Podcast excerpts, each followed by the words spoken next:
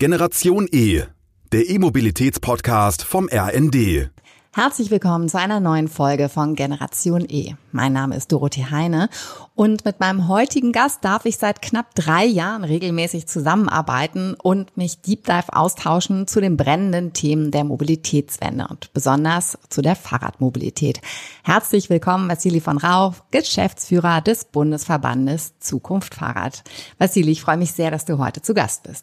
Ja, vielen Dank für die Einladung. Ich freue mich auch hier zu sein und äh, dass wir ein bisschen Zeit haben, mal ein paar Themen hier heute durchzubesprechen. Ja, und Themen, die mir besonders am Herzen liegen und die meines Erachtens auch noch viel stärker in den Fokus gerückt werden müssen.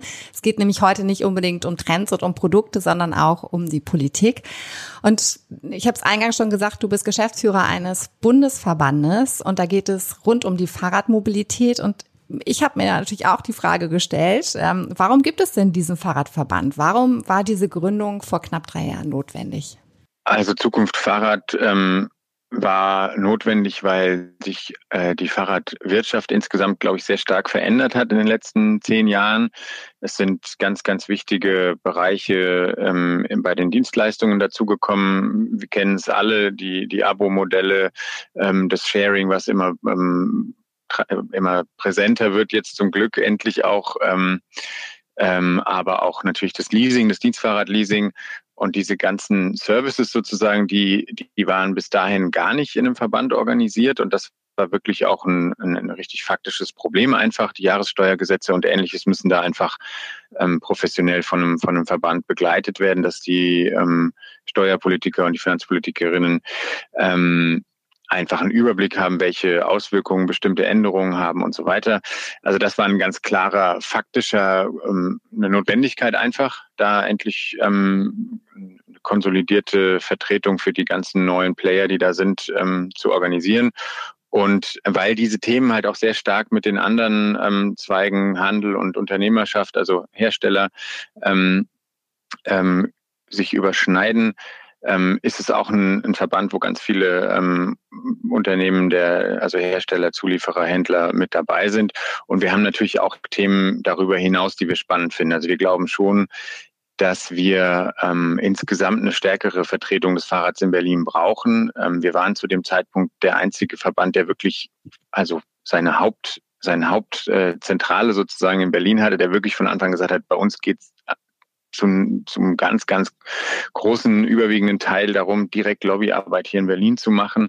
Ähm, mittlerweile sind, ist der ZTV auch nachgekommen, der ist jetzt auch in Berlin. Das ist auf jeden Fall ganz, ganz wichtig und gut. Ähm, Genau, aber wir haben einfach zu dem Zeitpunkt auch gedacht, es gibt so übergreifende Themen, sei es jetzt Fachkräfte oder sei es Elektromobilitätsförderung oder neues Straßenverkehrsgesetz und so, die, die einfach alle was angehen und wo es wichtig ist, dass wir nochmal die Stimme auch verstärken fürs Fahrrad. Vielleicht noch ein ganz kleiner dritter Punkt, den, den ich auch ganz wichtig finde, ist, wir, wir sehen halt das Fahrrad auch in so einem, in einem System für die Verkehrswende mit anderen Verkehrsmitteln zusammen. Und was, was bei uns im Verband auch ganz wichtig ist, ist einfach die Zusammenarbeit mit ähm, den Lobbyverbänden für den Schienenverkehr, für den Personennahverkehr, also öffentlichen Nahverkehr, ähm, den Fußverkehr auch. Also dass man einfach auch versucht, so ein Ökosystem zu schaffen, wo das Fahrrad äh, optimal zum Tragen kommt und wo wir halt dann eine zukunftsfähige Mobilität die nicht mehr ganz so stark aufs Auto ausgelegt ist wie jetzt, ähm, ermöglicht. Hm.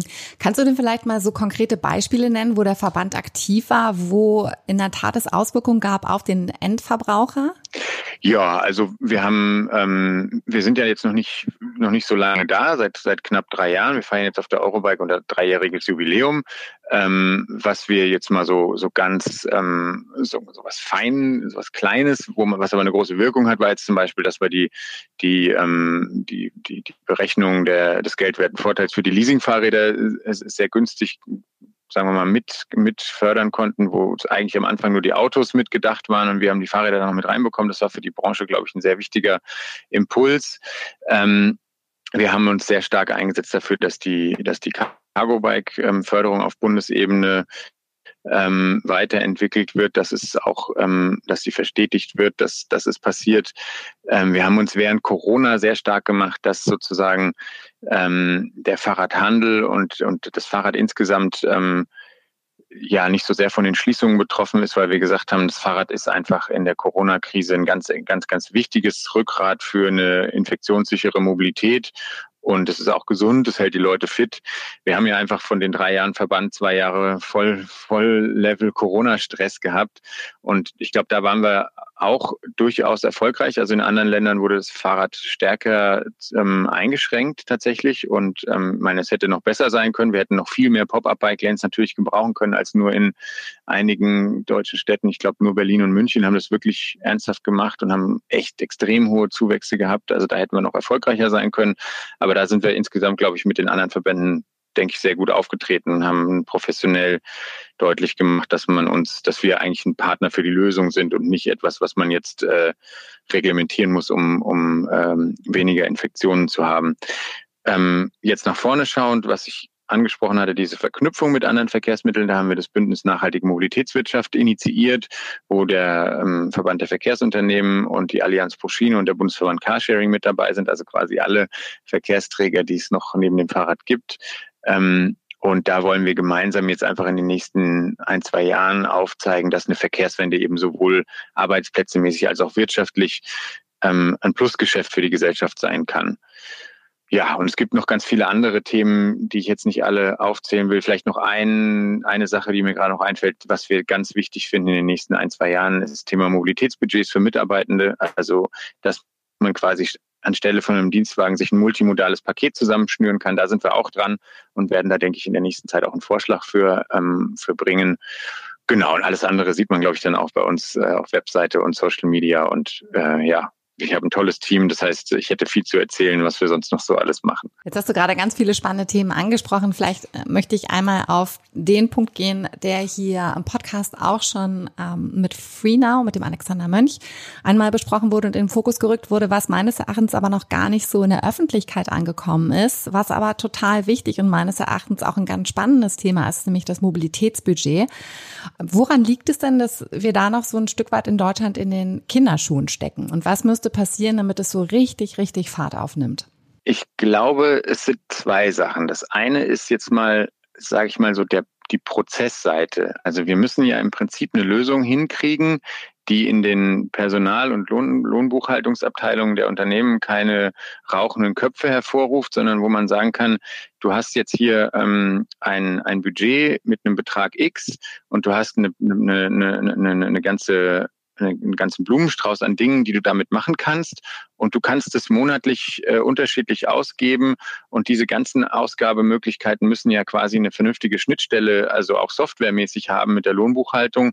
Und ähm, so, weil es kann ja, es, es ja, kann ja nicht sein, dass man dann jedes, also jeder, der Reisekostenabrechnungen im, im klassischen Stil macht, weiß, was das heißen würde, wenn man jetzt noch äh, zehn andere Prozesse parallel da irgendwie mit Papier äh, zum Beispiel oder mit E-Mails oder so abwickeln muss. Also es muss einfach quasi seamless, ich weiß jetzt gerade nicht, also es muss ganz niedrigschwellig und, und geschmeidig ablaufen. So, das ist das eine. Da sind wir jetzt, glaube ich, aber mittlerweile das geht jetzt prinzipiell. Also es gibt diese Anbieter jetzt, ähm, die das umsetzen können das ist, glaube ich, jetzt eine Frage der Zeit.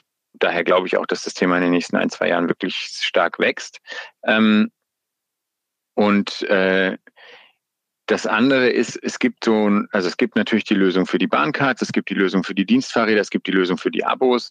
Die Sharing-Sachen sind noch ungeklärt sozusagen. Also wie, wie kriege ich das hin, dass man ähm, zum Beispiel ein, ein Carsharing oder ein, ein Bikesharing damit reinnimmt und ähm, man aber nicht am Ende dasteht und sagt, man subventioniert jetzt steuerbegünstigt die private Mobilität von Mitarbeitenden. Das also finde ich auch ein legitimer ein legitimes Ziel, das nicht zu machen, weil es, es muss jetzt nicht mit Steuervergünstigungen finanziert werden, dass jemand übers Wochenende mit einem Carsharing-Auto an den Strand fährt. Ich, meine, ich habe da gar nichts dagegen, aber ich kann verstehen, dass dann, dass es da auch Kritik dran gibt sozusagen. Ähm, und das, dafür brauchen wir einen vernünftigen Vorschlag. Und ich glaube, wir haben bei uns im Verband da durchaus die, einen erheblichen Teil Expertise für und wollen, wollen in dem Bereich dann einen, einen guten Vorschlag machen. Und ich glaube eben auch, dass die ähm, politische Konstellation mit der FDP und den Grünen und der SPD dafür jetzt vielleicht ein bisschen offener ist, als es die große Koalition war. Das hoffe ich zumindest, weil da geht es ja auch um Wahlfreiheit, es geht um Flexibilität, um Gleichberechtigung von, von unterschiedlichen Angeboten. Und ich glaube, das ist was, was sowohl den Grünen als auch der FDP nahesteht. Und ich denke, die SPD kann da, kann da auch gut mitgehen.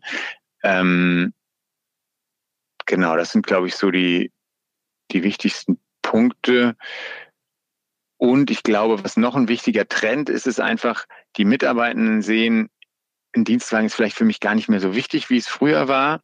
Und die Unternehmen stellen auch fest, und das ist auch was total Überraschendes, ähm, die, die, die haben teilweise gar nicht so eine gute Kostenübersicht, was sie ihre Dienstwagen-Policy eigentlich kostet. Und wenn sie die, die mal haben und feststellen, meine Güte, so ein Mittelklasse äh, Fünfer BMW oder, oder Oberklasse, je nachdem, ähm, der kostet mich also solide fünfstellig im Jahr, also deutlich über 1000 Euro im Monat. Wenn ich das nicht mehr mache, dann kann ich meinem Mitarbeitenden locker eine Bahncard 100, äh, ein, ein wirklich luxuriöses Dienstrad plus mehr Netto geben und aus dem Netto kann der sich immer noch seinen Twingo in sechs Jahren finanzieren, wenn ihm das reicht. Also das ist einfach unterm Strich, da ist so viel auch an Verbesserung drin, an Kosteneinsparung für die Unternehmen und an mehr Netto für die Mitarbeitenden und auch einfach eine bessere Mobilität am Ende dass ich glaube, dass das eigentlich ein, für viele Fälle ein No-Brainer ist. Und deswegen wird das, glaube ich, schon sehr stark wachsen.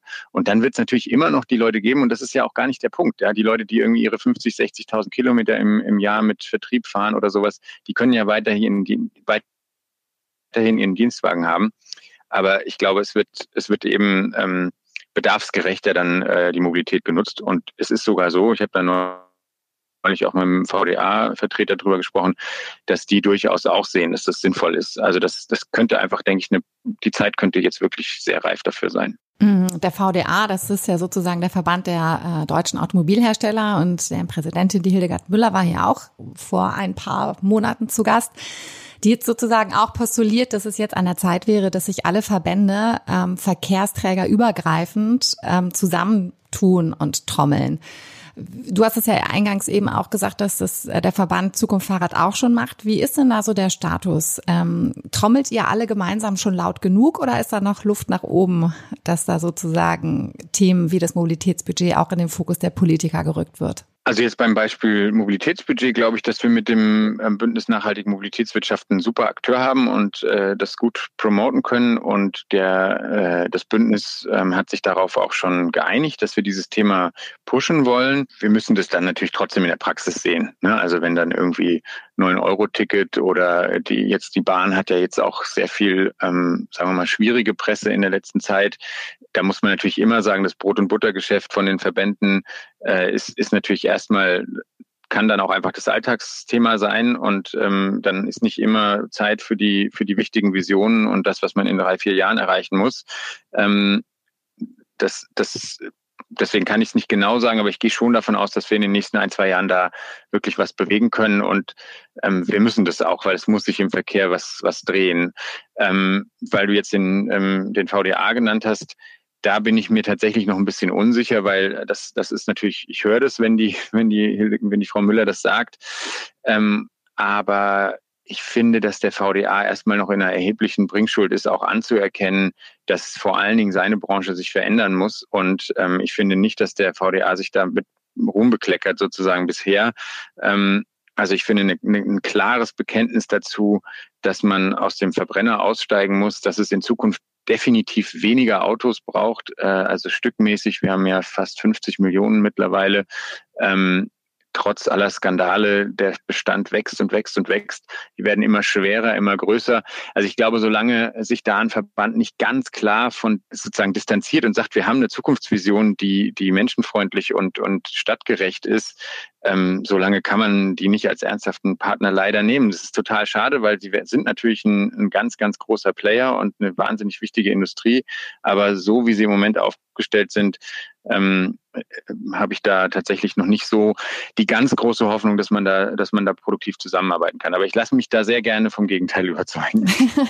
also, falls jemand vom VDA zuhört, äh, dies gerne eine Einladung in den Dialog zu gehen. Sag mal, aber der VDA hat ja auch extrem gute Arbeit gemacht, muss man sagen. Und auch aus unterschiedlichen Gründen hat das Auto ja einen sehr hohen Stellenwert äh, in Berlin. Und wenn ich jetzt Berlin sage, meine ich natürlich unsere Bundesregierung. Welchen Stellenwert hat denn das Fahrrad deiner Meinung nach? Also warum steht es noch nicht so im Fokus? Ich habe das Gefühl, bei der aktuellen Bundesregierung ein Stück weit mehr schon als in der Regierung davor. Aber wenn du mal so eine Pegelstandsanzeige geben müsstest, wo steht das Fahrrad und die Fahrradmobilität und die Wirtschaft und wo wollt ihr ganz gerne hin? Vielleicht noch mal äh, ganz kurz einen Satz zum VDA der hat natürlich einen extrem guten Job gemacht. Das sieht man ja auch jetzt. Das Problem ist aber, dass der gute Job, den sie machen, nicht immer dafür, dazu beiträgt, dass wir gesellschaftlich vorankommen. Also, und das ist eben auch, finde ich, ein ganz entscheidender Unterschied zum Fahrrad. Wenn der VDA es zum Beispiel schafft, zum x-ten Mal mit E-Fuels oder mit dem Wasserstoffauto, was es in fünf Jahren serienmäßig gibt, ähm, eigentlich eine Problemlösung zu verzögern, weil dadurch immer wieder Zeit gewonnen wird. Es wird immer wieder suggeriert, wir haben eine technische Lösung, wir können alles so lassen, wie es ist. In fünf Jahren ist das Problem nicht mehr existent sozusagen. Dass es überhaupt nicht absehbar ist, wo die ganze Energie für die E-Fuels herkommen soll und dass wir bei den Wasserstoffautos zum Beispiel schon seit, ich glaube, Anfang der 90er ähm, davon reden, dass es die in, in, in zehn Jahren oder so serienmäßig gibt und auch da viele Fragen immer noch ungeklärt sind das fällt dann immer wieder hinten runter, weil es eben wirklich eine extrem gute und extrem professionelle ähm, Kommunikation gibt. Es gibt immer irgendwie dann, ich will das gar nicht, das soll gar nicht despektierlich klingen, aber es gibt dann halt immer eine bestimmte Studie, die, die zeigt dann ähm, beispielhaft, was man da machen kann. Aber es ist halt nicht, es ist halt nicht wirklich zu Ende gedacht und es ist eigentlich letztendlich reicht es nicht für einen wirklichen gesellschaftlichen Fortschritt, der nachhaltig funktioniert. Deswegen, der VDA macht einen guten Job, aber es ist eben nicht immer gesellschaftsdienlich, würde ich jetzt mal sagen, auf die lange Sicht betrachtet oder häufig sogar das Gegenteil davon, wenn man sich mal anguckt, wie sich die Fahrzeuggrößen und Gewichte entwickelt haben. Beim Fahrrad haben wir eine andere Konstellation. Beim Fahrrad ist es eigentlich, kann man sagen, wenn das Fahrrad äh, vorankommt und einen guten Job macht, dann ist es in der Regel auch gesellschaftsdienlich. So, das, das, das ist manchmal habe ich das Gefühl Fluch und Segen zugleich, weil einerseits ähm, ist es natürlich ganz toll und mir macht es auch total Spaß, für was zu arbeiten, wo ich einfach guten Gewissens sagen kann, fördert uns, dann geht es der Gesellschaft besser.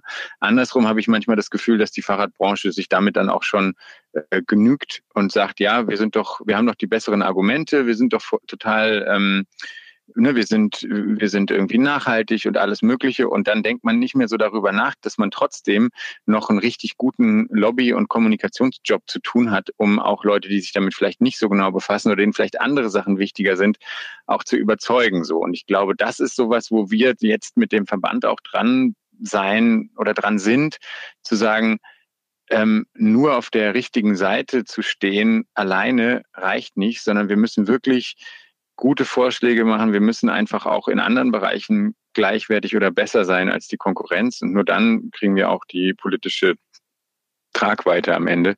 Ähm, und ja, ich denke, wir stehen da im Moment noch ziemlich am Anfang. Ich glaube, das Fahrrad äh, es hat in der letzten Legislaturperiode beim, beim Minister Scheuer so einen kommunikativen Aufwind bekommen. Der hat ja tatsächlich gemerkt, ja, mit dem Fahrrad, da kann man irgendwie ähm, mit relativ wenig Geld eigentlich ein, ein gute kommunikative Anlässe schaffen. Der hat da wirklich auch was, ähm, auch wenn er in anderen Bereichen verkehrsmäßig da möchte ich jetzt wirklich nichts Positives sagen, ganz explizit. Aber ähm, beim Fahrrad hat er ein paar gute Sachen angeschoben. Und ähm, ich würde eigentlich sagen, dass in der Legislatur, in der vorigen, also quasi schon so ein so ein wichtiger Start war, dass es mit dem Fahrrad ein bisschen bergauf geht in der Politik. Ich hoffe, dass ähm, Minister Wissing das weiterführt die Nagelprobe ist jetzt tatsächlich das Straßenverkehrsgesetz. Ich hoffe, dass er da den Koalitionsvertrag ernst nimmt und einen wirklich substanziellen Schritt nach vorne macht, dass wir das endlich modernisieren. Ähm, wo wir aber natürlich auch noch hinwollen, das ist jetzt ja so diese Infrastrukturperspektive, da hat der ADFC und auch viele andere Verbände, denke ich, einen guten Job gemacht. Wo wir halt gerne hinwollen, ist auch zu sagen, wir sind auch eine wichtige Wirtschaft, eine wichtige Industrie. Wir haben, ähm, wir haben einen großen Fachkräftemangel. Ähm, wir brauchen viele Leute, wo während in anderen Industrien eher die Beschäftigung zurückgeht.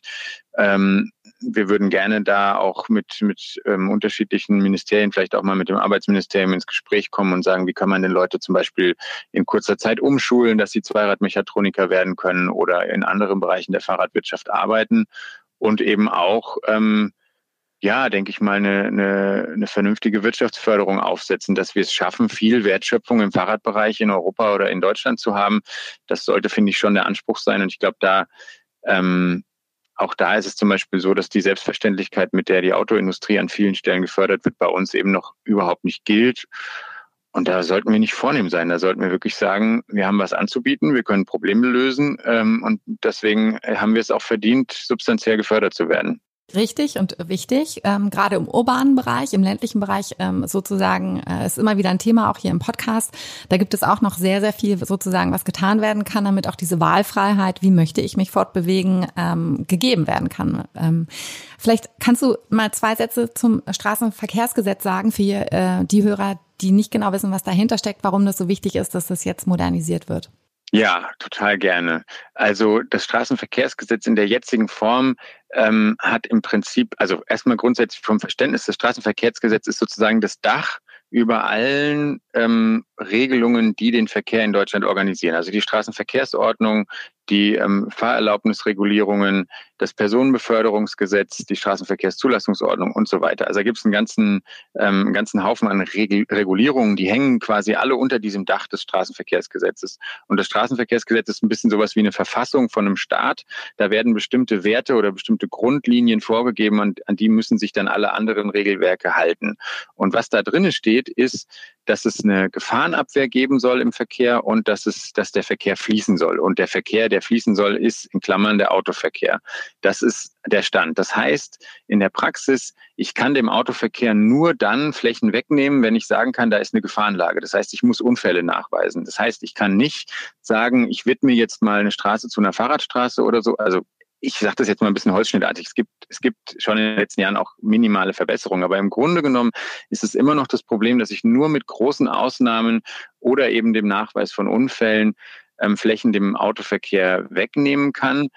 Und dementsprechend zum Beispiel als Stadt überhaupt nicht die Möglichkeit habe zu sagen, wenn ich jetzt zum Beispiel von der Uni zum, ähm, zu einem Wohn, zu, einer, zu einem Studentenwohnheim eine sichere Radweginfrastruktur durchgehend haben will, dann kann ich nicht einfach diesen Radweg planen, sondern ich muss mir für jeden einzelnen Streckenabschnitt überlegen, wie kriege ich da jetzt genehmigt, dass ich da einen Radfahrstreifen zum Beispiel oder eine Fahrradstraße ein, einrichte. Und das Gleiche gilt eben für Schulwege, das gilt für, äh, für Altenheime, für alle möglichen Arbeitsplätze. Also es ist einfach, es ist einfach ein, ein unheimlich großer Aufwand und es ist immer wieder passiert und das, ne, also in allen großen Städten, dass dann irgendjemand dagegen klagt und dann wird es wieder zurückgenommen. Das heißt, die Städte haben überhaupt keine Möglichkeit, ihre Verkehrsinfrastruktur vernünftig zu gestalten.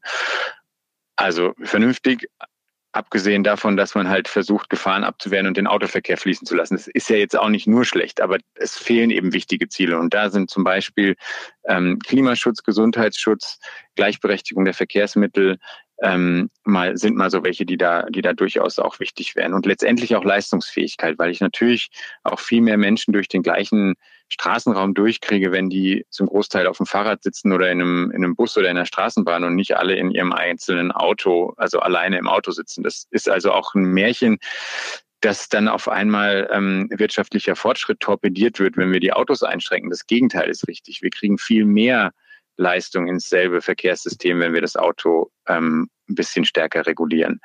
Und ja, der Wunsch ist, das, und das steht auch im Koalitions Koalitionsvertrag so drinne, dass die Koalition zeitnah diese, ähm, diese Richtkriterien für das Straßenverkehrsgesetz eben ausweitet, um die genannten, die ich vorher aufgezählt habe. Das steht auch genau im Koalitionsvertrag drin. Ich glaube, es sind nicht die gleichen Wörter, die ich gesagt habe, aber sinngemäß und wenn das dann passiert ist, sozusagen, was gar nicht so wahnsinnig kompliziert ist, dann könnte man peu à peu diese ganzen anderen Regulierungen, die da drunter hängen, auch anpassen. Und das wäre einfach, ähm, auch wenn es trocken klingt, das wäre halt eine, eine bahnbrechende Veränderung für alle Städte, die jetzt schon eigentlich gerne die Verkehrswende anschieben wollen. Genau, da würde richtig Tempo reinkommen und das würde unbürokratischer und schneller gehen. Genau, das wünschen wir uns ja alle. Und du hast mehrfach angedeutet, dass in der Fahrradmobilität gesellschaftliche Nutzen stecken. Vielleicht kannst du da noch was zu sagen, welche Potenziale und auch welche Wirtschaftskraft und Macht mittlerweile die Fahrradbranche hat, weil es sind ja nicht mal nur Hersteller, sondern es ist auch dieser ganze Bereich der Dienstleistungen drumherum und der neuen Geschäftsideen. Ähm, ich glaube, wir haben alle ein Gefühl dafür, aber die Zahlen kommen immer mal wieder auch in den Medien vor. Aber ich würde mich freuen, wenn du das nochmal skizzierst, sozusagen, welche Vorteile ähm, gesellschaftlich die Fahrradmobilität hat und welche Wirtschaftskraft mittlerweile in unserer Branche steckt. Genau, also ähm, gesellschaftlich ist es ja tatsächlich total ähm, erfreulich. Man kann in, ähm, wenn man in den Radverkehr investiert, dann bekommt man ähm, gesellschaftlich einen, einen Return on Invest, der sehr positiv ist. Also ähm, es gibt wissenschaftliche Untersuchungen, die zeigen, jeder ähm, Fahrradkilometer spart oder hat, gibt der Gesellschaft einen Nutzen von 30 Cent, jeder gefahrene Kilometer. Ähm, weil vor allen Dingen jetzt da ähm, die, die Gesundheitsprävention extrem groß ist. Wir haben also mittlerweile in den westlichen Gesellschaften einen riesen, riesen, riesen Kostenpunkt ähm, wegen Stoffwechselkrankheiten und, und, und äh, Bewegungsmangel. Das ist wirklich ähm, der, einer der zentralen Kostentreiber im Gesundheitssystem. Und ähm, wenn man den Leuten ermöglicht oder das so gestaltet, dass Leute da mehr Fahrrad fahren können in Städten oder auch ähm, durchaus auch auf dem Land, dann ähm, dann zahlt sich das extrem positiv auf die Gesundheit aus, aber eben auch auf Klimaschutz, Flächenversiegelung, Lärm, Mikroplastik, äh, Emissionen, ja, weil sie, allein der Reifenabrieb, das ist ja auch mit Elektroautos überhaupt nicht besser, weil die Reifen werden genauso abgerieben. Das ist ein, ist ein Riesenthema, die Menge an, an Mikroplastik, die aus dem Autoverkehr kommt. Solche Dinge werden natürlich nebenbei auch ähm, besser. Ähm, umgekehrt, ein Kilometer Autofahren kostet die Gesellschaft 30 Cent oder 27. Das heißt, ich habe fast 60 Cent pro Gesell also für die Gesellschaft gewonnen, wenn ich jemanden einen Kilometer aufs Fahrrad bringe. Das ist echt extrem, finde ich. Muss man sich mal vorstellen. Ja, jemand fährt fünf Kilometer zur Arbeit und ähm, schafft damit einen gesellschaftlichen Mehrwert von 1,50 Euro. So gerechnet könnte man jedem eigentlich ein Fahrrad schenken und ähm, das wäre immer noch Schöner positiv. Gedanke. Das wollen wir jetzt nicht, aber nur um das mal so zu veranschaulichen. Das ist, finde ich, also das zeigt einfach, was da für ein ein gesellschaftlicher Nutzen drin steckt. Ähm, das für den nationalen Radverkehrsplan wurde mal das, ähm, die Klimawirksamkeit untersucht und da ist es, wenn ich jetzt nicht das falsch im Kopf habe, ist es so, dass wir aktuell ähm, vier Millionen Tonnen pro Jahr ähm, durch den Radverkehr einsparen und wenn das Ziel des NRVP erreicht wird, die Kilometerleistung zu verdoppeln, dann sind das acht Millionen und das ist bei 100 Millionen aus dem Verkehrssektor an Emissionen ähm, so in der Größenordnung von zehn Prozent. Und wenn man sich anguckt, welche Minderungslücken wir haben im Verkehrssektor, dann ist es durchaus ein relevanter Teil, den man mit dem Radverkehr erreichen kann. Und ich bin der Meinung, dass man die Ziele, die im NRVP drinne sind, durchaus auch übererfüllen kann, weil sich ja zum Beispiel mit den Pop-up-Radwegen gezeigt hat, wie schnell man eigentlich mit relativ einfachen Eingriffen ähm, eine extrem große Nachfrage beim Radverkehr stimulieren kann.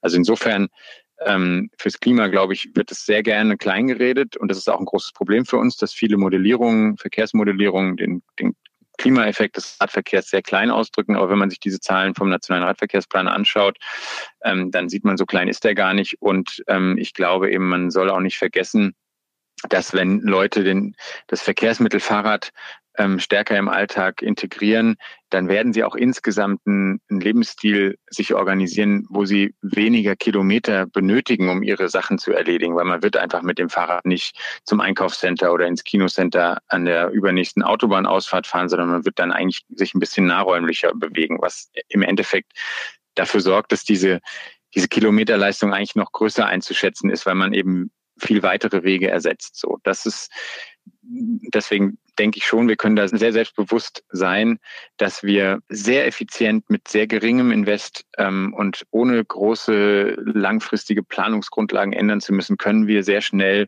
den Problemdruck im Verkehr verringern. Und man muss ja ehrlicherweise auch sagen, ähm, zum Beispiel eine, eine Elektrifizierung des Autoverkehrs oder ein Ausbau vom ÖPNV wird eben ähm, noch eine ganze Weile dauern. Wenn der, wenn der Verbrenner aus 2035 kommen soll, dann fahren die Verbrenner noch bis 2050.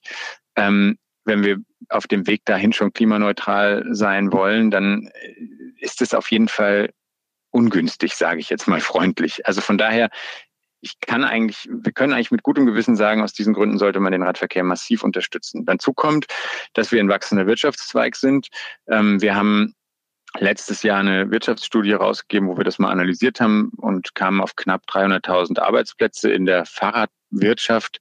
Da ist ein, ein wichtiger Teil auch der Fahrradtourismus, aber wir haben auch ähm, eben über 5.000 Händler in Deutschland verteilt, kleinräumig, die, die, die regional in ihren kleinen, kleinen und großen ähm, Kommunen und Dörfern ähm, Arbeitsplätze und, und ähm, Service und Wirtschaftskraft entfalten. Wir haben eine wachsende Industrie mit Bosch oder, oder Brose oder auch äh, Herstellern oder ja, Marken wie Rose, Canyon, Riese und Müller haben wir, haben wir auch international extrem erfolgreiche Marken. Wir haben mit dem Dienstradleasing eine Innovation gebracht, die viele Länder ähm, zu, zu imitieren versuchen. Also ich glaube, wir können wirklich sagen, wir sind schon ein relativ guter Fahrradstandort und es würde uns sehr gut zu Gesicht stehen, wenn wir versuchen, diese, diese Spitzenstellung auszubauen. Ähm, ja, weil, weil ich denke, dass das auch eine, eine gute Weiterentwicklung ist. Deutschland mit, hat eine sehr gute, also sollte man ja auch nicht vergessen, auch im Bahnbereich sehr wichtige Marken, ähm, ist im Automobilbereich äh, Spitze und ich glaube, in der Fahrradwirtschaft können wir das, können wir das auch durchaus ausbauen. Hm, genau, wir sind ja auf einem guten Weg dahin. Corona hat ja geholfen, da gab es ja einen richtigen Fahrradboom. Und auch die E-Mobilität ist in der Fahrradbranche ein ganz wichtiger Faktor geworden. Kannst du mal skizzieren, wie wichtig die E-Mobilität ist und wo ihr auch als Verband seht, welche Potenziale noch darin stecken und äh, gibt es da Trends zu erkennen? Wird irgendwann das E-Bike das normale Fahrrad ablösen? Es wäre für mich nochmal ganz spannend zu hören. Wird irgendwann sozusagen die Beinkraft äh, der Vergangenheit angehören? Also, äh, das würde ich jetzt, äh, auch beim Pedelec muss man ja ähm, noch was tun. Man muss ja noch in die Pedale treten. Deswegen würde ich immer sagen, dass es immer noch auch äh, Beinkraft erfordert, wenn auch weniger oder man mit der gleichen Beinkraft vielleicht eine größere Strecke vor allen Dingen zurücklegt. Weil das zeigt sich ja vor allen Dingen, die E-Bikes ähm, werden für längere Strecken eingesetzt. Ähm, deswegen kann ich nur sagen, man kann meiner Meinung nach die Elektrifizierung des Fahrrads gar nicht zu groß einschätzen für die, äh, für die Fahrradwirtschaft. Für mich ist das eine absolute Revolution. Ich finde, bei keinem Verkehrsmittel ist die Elektrifizierung derartig sinnvoll wie beim Fahrrad und bringt so einen großen zusätzlichen Nutzen. Also beim, beim Auto kann man ja wirklich sagen, also es gibt Leute, die sind Fan und sicherlich das Drehmoment und alles, es mag alles ganz großartig sein, aber aber es ist eigentlich, was die, die Nutzer-Experience betrifft, ist es nicht wirklich besser, gerade jetzt auch mit dem Tankstellenthema. Ähm, es ist jetzt nicht unbedingt ein Zugewinn. Beim Fahrrad ist es das Gegenteil. Ich habe mehr Reichweite ähm, mit, also in der gleichen Zeit, ich schaffe eine weitere Strecke, ich bin, ähm, ich muss mich weniger anstrengen, ich kann andere ähm, Transportgüter transportieren, jetzt besonders mit den Cargo-Bikes, die nochmal so ein zweiter Trend sind, wo ich sagen würde, locker vervierfacht sich das Potenzial des Fahrrads. Also durch das E-Bike habe ich doppelt so weite Strecken und durch das Cargo-Bike habe ich vielleicht nochmal eine Verdopplung der, ähm, der Zwecke, für die ich das Fahrrad einsetzen kann. So mal über den Daumen gepeilt. Ich würde das jetzt keine wissenschaftliche Aussage, aber ich glaube einfach, da, da ist locker in den letzten 20 Jahren einfach eine, eine Vervierfachung des Potenzials des Fahrrads äh, entstanden. Und das ist natürlich ganz, ganz großartig für diese Branche. Und deswegen glaube ich, geht's der auch so gut. Die Durchschnittspreise steigen, die Leute kaufen immer mehr E-Bikes, der Anteil der E-Bikes ist jetzt, glaube ich, im letzten Jahr so Richtung 40 Prozent gegangen. Vielleicht sogar noch ein bisschen höher. Ich müsste mir nochmal genauer anschauen. Aber er hat sich so von 12 Prozent 2015 ähm, ja konstant stark gesteigert ähm, und sind jetzt über eine Million im letzten Jahr ähm, verkauft worden. Nee, Entschuldigung, ich glaube sogar zwei. Quatsch, eine Million wäre ja gar nicht so viel. Ich glaube zwei Millionen ungefähr ähm, also 2020 waren es jedenfalls auch schon zwei und es wurde, glaube ich, noch mal ein bisschen mehr, wobei insgesamt 2021 ja ein bisschen die Verkaufszahlen zurückgegangen sind. Also, ich könnte mir vorstellen, dass die E-Bikes in Zukunft ähm, die Mehrzahl werden, also nicht nur 40 Prozent, sondern über 50 gehen. Bei der Kilometerleistung kann man davon ausgehen, ähm, ist es jetzt schon so, dass mehr als die Hälfte der Kilometer elektrisch gefahren wird, weil die E-Bikes mehr bewegt werden als die, als die mechanischen Fahrräder. Ähm, also ein bisschen ist diese Ablösung vielleicht schon passiert. Ich glaube aber trotzdem, dass es für viele Leute auch weiterhin ähm, das klassische Fahrrad sein wird, weil wenn ich ich brauche es ja auch nicht unbedingt. Das ist noch weniger komplex. Man braucht sich nicht um die Komponenten kümmern. Man hat vielleicht auch nicht die Sorge, dass man vielleicht in zehn Jahren dann Schwierigkeiten hat, einen Ersatzakku oder ähnliches zu bekommen, sondern so ein mechanisches Fahrrad ähm, gibt es jetzt erstmal keinen Grund, warum das irgendwann stehen bleiben soll. Also ich, ich denke, es gibt immer noch gute Argumente für mechanische Fahrräder, ähm, würde aber schon davon ausgehen, dass das E-Bike sozusagen ein Stück weit ähm, dominant wird, also mehr als die Hälfte der verkauften Räder sein wird. Ja, ich muss ja auch zugeben, dass ich mittlerweile mehr motorunterstützt fahre als äh, sozusagen ein äh, analoges Fahrrad. Einfach weil sozusagen äh, der Zeitgewinn und die Strecken, die ich in kurzer Zeit zurücklegen kann, einfach viel, viel besser für mich sind. Und ähm, in dem hektischen Alltag, in der Tat in einer Stadt wie hier in Hamburg, äh, hat sich das mehr als bewährt, da hier die Infrastruktur mittlerweile auch sehr, sehr stark für das Fahrrad ausgelegt ist, was ganz toll ist es ist wirklich toll. Und aber ich denke gerade dran, ich muss mal wieder ganz dringend meine wunderschönen Fahrräder bewegen, die keinen Motor haben. Äh, Vassili, eine Frage zum Schluss. Als Verband, wie gesagt, du hast es angedeutet, ähm, die Dienstleister, die jetzt auch mit dazugekommen sind, aber auch die Hersteller, die ganz klassischen. Wie wichtig ist denn die Transformation des Fahrrads hin auch zu einem vernetzten Produkt? Also wie wichtig ist die Digitalisierung für euch und was für Chancen siehst du da? Mal mit so einem Blick ein bisschen in die Glaskugel. Also ich glaube, was, äh, was auf der Hand liegt, ist ja erstmal die, äh, die Vernetzung von Sharing-Angeboten ähm, mit anderen Verkehrsmitteln, dass ich zum Beispiel mit einer App ähm, das Bahnticket, das Fahrrad äh, oder den Scooter meinetwegen auch ähm, oder das Carsharing-Auto irgendwie in einem in einer Reihe buchen und bezahlen kann. Ähm, dann genau weiß, irgendwie welche, welche Wegeketten habe ich, wie lange brauche ich dafür ungefähr. Solche Sachen sind natürlich erstmal ein ganz ähm, evidenter Gewinn durch Digitalisierung und Vernetzung, ähm, den wir auch, den wir auch weiterentwickeln und fördern wollen. Ähm, wo aber, glaube ich, auch ehrlicherweise die, die Unternehmen auch schon sehr, sehr gut drinne sind, das, das quasi selber weiterzuentwickeln und wir vielleicht dann als Verband auch ein bisschen drauf gucken, dass, dass die Sachen dann auch nicht alles proprietäre Einzellösungen sind, sondern vielleicht auch zusammen funktionieren. Ähm, was ich glaube, wo das Fahrrad aber auch nochmal einen Riesengewinn kriegen kann durch Digitalisierung, ist so dieser ganze Bereich Service und ähm, Wartungsthematiken. Also es ist ja schon so, ähm, dass man zum Beispiel einen Vorteil hätte, wenn man jetzt genau weiß, ich habe ein Checkheft gepflegtes Fahrrad, das gibt, es hat eine eindeutige ID, das ist da und da verkauft worden, so und so viele Kilometer hat das jetzt runter, diese und jene Dinge wurden daran repariert. Ähm, so dass ich zum Beispiel, wenn ich das nach drei Jahren dann nach dem Leasing übernehme oder es nicht übernehme und dem, dem Dienstleister zurückgebe und der will es verkaufen, dass man zum Beispiel nicht mehr diese doch im Moment bisschen Katze im Sack Situation hat, dass man eigentlich nicht genau weiß, wie wurde das Fahrrad jetzt eigentlich genutzt, dadurch vielleicht auch der Gebrauchpreis ähm, nicht mehr so gut ist, wie er wäre, wenn man wirklich ganz genau sagen könnte, so ist das gelaufen irgendwie. Ähm, und gleichzeitig das ist jetzt ein sehr spezielles, äh, sehr spezieller Case, aber man hat natürlich auch den Vorteil als Händler, dass man sagen kann, das Fahrrad kommt bei mir in den Laden und ich weiß, ui, da müsste ich jetzt aber wirklich mal einiges tun. Dann kann ich vielleicht viel, viel schneller dem Kunden auch sagen, wie lange es dauert, worauf es hinausläuft preislich und andersrum, ähm, ja, bin ich, bin ich auch einfach effizienter in meinem Geschäft. Und das ist ja eine große Herausforderung wiederum für den Handel, dass man aus diesen ähm, aus diesen ganzen Angeboten jenseits des Verkaufes auch ein, ähm, ein valides Geschäftsmodell macht. Die haben ja schon auch Schwierigkeiten, ähm, dass sie dann teilweise eben sehr viel Zeit für, für irgendwelche ähm, einfachen Reparaturen verbrauchen und die Werkstatt nicht so, so gut kosteneffizient ist, vielleicht wie sie sein müsste. Und weil wir, glaube ich, in Zukunft diesen Service von Werkstätten ähm, eher mehr als weniger brauchen werden, äh, ist es natürlich total wichtig, dass diese Werkstattgeschichten auch ähm, auch ertragreich sind. Man kriegt zum Beispiel bei der gewerblichen äh, Ebene von CargoWex, da kriegt man es mit, dass teilweise Geschäftsmodelle einfach nicht funktionieren, weil man den Service nicht gewährleisten kann. Und da, glaube ich, ist man, hat man Riesenchancen, wenn man zum Beispiel einen digitalen Zwilling von einem Cargo-Bike hat, wo genau klar ist, das sind die Teile, die da dran sind. Der Nutzer oder die Nutzerin meldet, das und das ist bei mir äh, das Symptom. Ich kann hier und da gucken und dann weiß der Händler schon, okay, wenn das Fahrrad reinkommt, höchstwahrscheinlich ist es eins von diesen zwei Sachen. Das Ersatzteil habe ich schon auf Lager und dann kann ich das viel schneller machen, als wenn ich das ankomme, wenn es bei mir ankommt, ich erstmal gucken muss, was ist das überhaupt für ein Modell, was da für eine Bremse dran, was für ein Vorbau.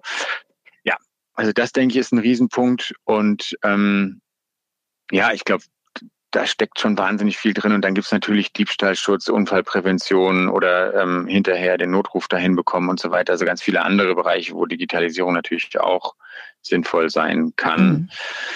Mhm. Ähm, die sind dann wahrscheinlich fast unbegrenzt. Äh, manche von sind sinnvoller, manche vielleicht weniger, aber ich glaube, das ist schon insgesamt nochmal eine richtig, richtig starke ähm, Veränderung in der Branche zu erwarten. Ja, ich glaube auch, es wird am Ende die User Experience, also uns die Nutzer, das Erlebnis Fahrrad vom Service als auch vom Fahren, die Sicherheit nochmal erhöhen und ein Riesenhebel sein können. Vassili, vielen Dank, dass du dir heute die Zeit genommen hast. Ähm, und ich hoffe ganz stark, dass ihr weiter trommelt in Berlin, auch mit allen anderen äh, Verkehrsverbänden zusammen und allem, was zum Thema Mobilität überhaupt da ist, damit wir die Mobilitätswende in Deutschland ganz schnell hinbekommen und alle davon profitieren. Deswegen vielen Dank und alles Gute dir. Ja, sehr gerne. Vielen Dank für das Gespräch. Wenn Ihnen die heutige Episode von Generation E gefallen hat, dann freue ich mich, wenn Sie uns abonnieren und keine Folge mehr verpassen. Das war Generation E, der E-Mobilitäts-Podcast vom RND.